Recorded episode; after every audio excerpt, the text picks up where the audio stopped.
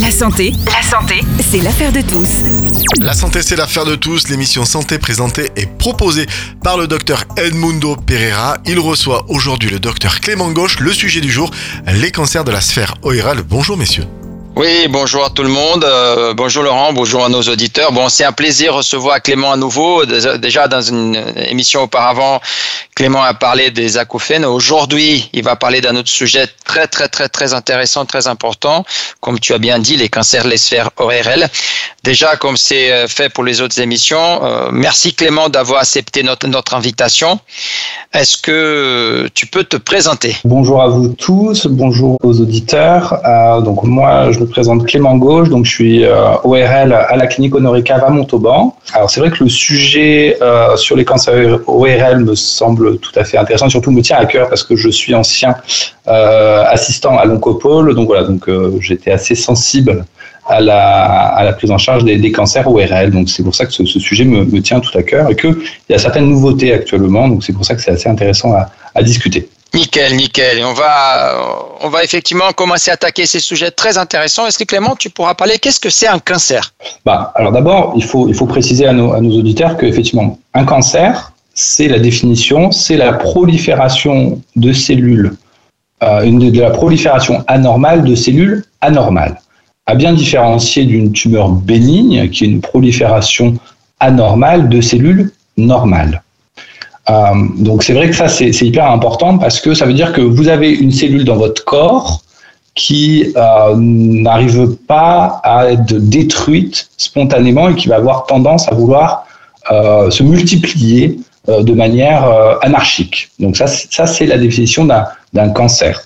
Voilà. Et si on reste dans la sphère ORL, otorhinolaryngologique, est-ce que les cancers ORL sont fréquents? Alors, dans la population générale, c'est pas les cancers les plus fréquents. Au total, en fait, on considère que c'est la quatrième cause de cancer chez les hommes, après les cancers du poumon, le cancer de la prostate et le cancer colorectal. En totalité, on considère que euh, par année, on a euh, 12 700 nouveaux cas par an. Donc ça reste quand même assez fréquent, mais c'est beaucoup moins fréquent quand même que euh, le cancer du poumon et de la prostate euh, chez l'homme. Et comment on peut définir un cancer ORL Alors, Qu'est-ce que, qu'est-ce que la sphère ORL en fait? Alors ORL, euh, pour nos auditeurs, l'ORL c'est celui qui s'occupe des oreilles, le R pour le nez et le R pour, pour la gorge en fait pour le larynx. En fait, un cancer ORL c'est un cancer qui touche ce qu'on appelle les voies aérodigestives supérieures, c'est-à-dire tout ce qui se passe dans la fosse nasale, dans les sinus, dans le cavum. Alors le cavum en fait pour nos auditeurs c'est l'arrière du nez euh, ce qu'on appelle le rhinopharynx ou le cavum, et après tout ce qui est bouche, alors la lèvre, la, les, la bouche, euh, l'oropharynx, donc c'est la zone des amygdales, et après on a tout ce qui est plutôt au niveau de la gorge, euh, qui est euh, le larynx et l'hypopharynx. Ici, on reste effectivement pour les cancers ORL. Est-ce que c'est un cancer en cours d'augmentation? Paradoxalement, non. C'est plutôt un, cancer qui est en cours de, diminution en nombre de nouveaux cas. Surtout chez les hommes, ça a tendance quand même à, diminuer chez les hommes. Par contre, chez les femmes, ça a tendance à augmenter. Alors, euh, ce qui est connu, c'est que ça augmente tout simplement parce qu'il y a un petit peu plus de tabagisme euh, chez les femmes. Et quand on regarde un peu en détail euh, l'épidémiologie ORL, on voit quand même que sur, les cancers de l'amygdale, ce sont les seuls cancers qui, eux, par contre, ont tendance à être un peu en augmentation par rapport aux autres qui sont en diminution. On allait attaquer effectivement les raisons. Est-ce qu'il y a d'autres raisons en dehors de l'intoxication tabagique qui peuvent euh, expliquer ces cancers ORL Alors, c'est vrai que classiquement, euh, on considérait que les patients atteints d'un cancer ORL souvent présentaient une intoxication tabagique associée à une intoxication euh, d'alcool euh, et qui, en fait, du fait des, des différentes des différentes campagnes euh, de, de, prévention, euh, ça a diminué. Donc, en diminuant ces intoxications, on a diminué le, le nombre de cas. Cependant, il y a d'autres facteurs plus spécifiques qui sont comme euh, l'infection à, à Epstein-Barr virus, qui est en fait un, un virus qui donne plus de, de cancer au niveau euh, du cavum. Donc, comme je vous ai dit, c'est l'arrière du nez. Ça reste quand même un cancer relativement rare dans notre population caucasienne, parce qu'on a un autre facteur de risque qui est d'origine maghrébine ou sinon euh, euh, asiatique. Ça, c'est aussi un facteur de risque d'avoir un cancer au niveau du cavum. Les autres facteurs de risque sont chez les menuisiers qui, avec l'inhalation de poussière de bois, peuvent déclencher des cancers du sinus. Mais surtout, la, nouveauté, alors bon, même si je veux dire que ça fait près de 30 ans que ça augmente, mais la nouveauté en cancérologie ORL, c'est euh, la contamination au papillomavirus. Ce, papillomavirus, en fait, est en, en, augmentation permanente depuis 30 ans et a été euh, connu pour euh, favoriser euh, les cancers au niveau de l'oropharynx, donc au niveau de la loge amygdalienne et au niveau de la base de langue, ce qui explique pourquoi c'est ce cancer ORL oropharyngé qui est le seul en augmentation actuellement en France, mais, dans le monde entier. Et est-ce que tu peux dire à nos auditeurs quels sont les signes qui peuvent qu'un cancer ORL peut donner alors ça, c'est vraiment très très important et ça, c'est ce qu'il faut que la, la, la, population et nos auditeurs sachent c'est que pour euh, suspecter un éventuel cancer ORL, il y a des signes. Ces signes, classiquement, c'est la modification de la voix. C'est-à-dire que si vous avez toujours eu un timbre de voix standard et que vous avez une modification de la voix pendant plus d'un mois, ça nécessite en tout cas d'être vu par votre médecin généraliste. Des douleurs à la déglutition, ça, peut arriver sur une angine, mais ça ne doit pas durer plus d'un mois. Pareil, une, boule ou une tuméfaction cervicale dans le cou, ça ne doit pas euh, perdurer plus d'un mois. Un saignement au niveau de la bouche, on a le droit d'avoir une gingivite, une inflammation, une infection au niveau de la bouche, mais ça, ça, ça traite en 15 jours. Si ça dure plus d'un mois, ça doit être considéré comme pathologique, ça nécessite une consultation, une douleur à l'oreille aussi. Euh, c'est assez classique d'avoir des patients qui en fait viennent avec un cancer ORL et en fait une, douleur à l'oreille. Euh, ça, c'est vraiment un signe assez, assez classique pour nous. Euh, une gêne à la respiration, bien sûr. Alors, une gêne à la respiration, on attend rarement un mois avant de venir. Et c'est vrai que tout patient qui perd du poids de manière un peu involontaire ça, ça nécessite quand même d'avoir une évaluation euh, euh, médicale. Et c'est vrai que tous ces signes que je vous ai décrits euh, peuvent faire penser à un cancer ORL. Je rebondis un peu sur l'histoire du papillomavirus parce qu'on parle beaucoup de, de, papillomavirus dans les cancers gynécologiques. Et est-ce que tu peux approfondir un peu cette relation avec les cancers ORL bah, effectivement, c'est vrai que là, on est sur le papillomavirus. Donc, le papillomavirus qui est très très connu euh, de, nos confrères euh, gynécologues. Alors, ça a été étudié euh, beaucoup par eux. Hein. Alors, ils ont décrit quasiment 250. Enfin, nos collègues virologues ont, décrit quasiment 250 types de papillomavirus. Alors, je rassure nos auditeurs dans le sens qu'il n'y a que quelques types de papillomavirus dans ces 250 types qui peuvent favoriser le développement de cancer. Mais ce sont les mêmes sérotypes qui peuvent donner ces types de cancers d'un point de vue gynécologique qui donnent euh, les cancers d'un point de vue ORL. Donc, on considère que c'est une maladie sexuellement transmissible. Alors, je rassure ou non nos auditeurs, mais près de 1% euh, de la population présente une contamination au papillomavirus euh, de sérotype 16. Alors le, sérotype 16 est un sérotype un petit peu particulier parce que c'est lui qui est quasiment responsable de 90 à 95% des cancers ORL. Malgré le fait qu'on peut dire qu'il y a donc 1% de la population qui est en contamination, c'est pas très grave dans le sens où en fait le risque de transformation tumorale est extrêmement faible. Pourquoi? Parce que le risque de transformation tumorale n'est efficace qu'en fait à 10 ou 15 ans. Donc c'est-à-dire qu'en fait il faut avoir une contamination pendant 10 ou 15 ans à ce papillomavirus pour avoir un risque de développer un cancer. Or, quasiment 70% euh, des, euh, des, contaminations à papillomavirus sont éliminées la première année et 90% sont éliminées à la troisième année.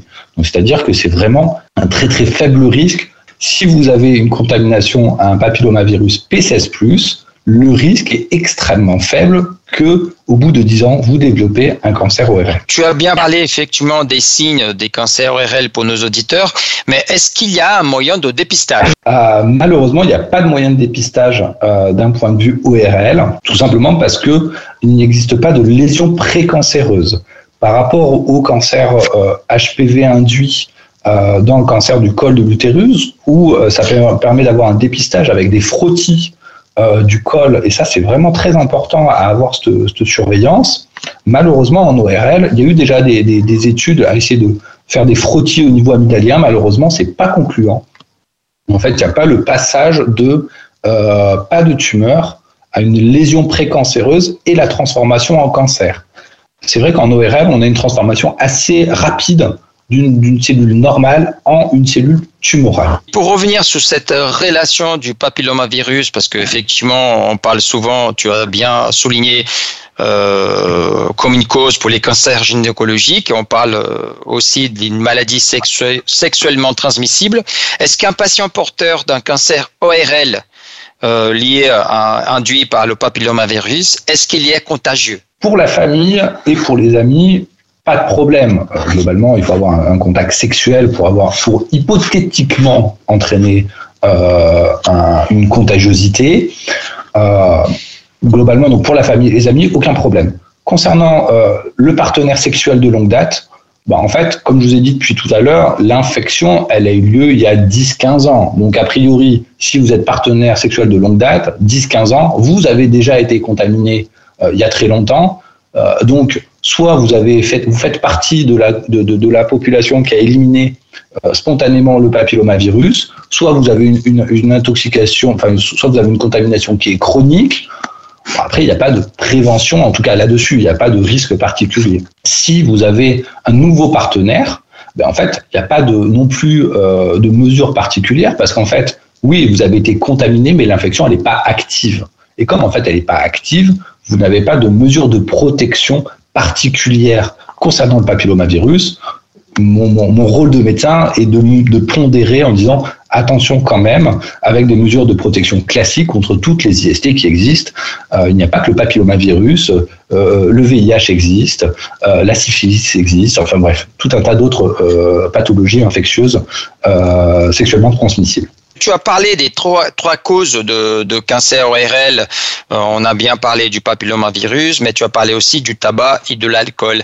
Est-ce qu'il y a une différence entre euh, le cancer causé par ces trois causes? Euh, Concernant les différences, les différences, elles sont pronostiques. C'est pour ça qu'il faut rassurer nos auditeurs dans le sens où oui, on parle de cancer, donc de, choses qui peuvent être assez anxieuses euh, pour, euh, pour, pour eux.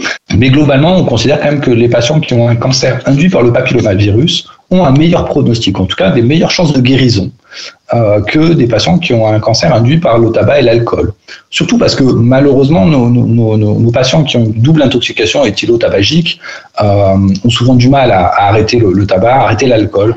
Et ce qu'il faut comprendre, c'est que dans, les études, en fait, on montre que euh, ces patients qui n'arrêtent pas l'intoxication éthylo-tabagique, en fait, ils multiplient par 15 euh, euh, le risque de récidive de cancer. Donc ça, c'est vrai que c'est vraiment important. En général, ce qu'il faut comprendre, c'est qu'un patient qui fait un, cancer HPV induit, ok, il fait un cancer HPV induit, mais on, s'en arrête là. Il n'y a pas d'autres lésions qui arrivent secondairement. Malheureusement, chez les patients éthylotabagiques, comme en fait ils ont intoxiqué la, la, la cavité buccale, euh, l'oropharynx, l'hypopharynx et le larynx, ben malheureusement, ils peuvent faire un cancer de la cavité buccale et cinq ans après faire un cancer du larynx, six ans après faire un cancer de l'hypopharynx. Or, dans le, le, papillomavirus, ça reste une seule zone qui est l'oropharynx. Et il est, une fois qu'il est traité, ben, euh, en général, on ne fait pas de nouveau euh, de, de, de, localisation néoplasique. Pour les cancers ORL, quels sont les moyens de prévention? Bien sûr que pour le tabac et l'alcool, l'élimination de désintoxication, et effectivement, il n'est jamais trop tard pour arrêter euh, le tabac et l'alcool.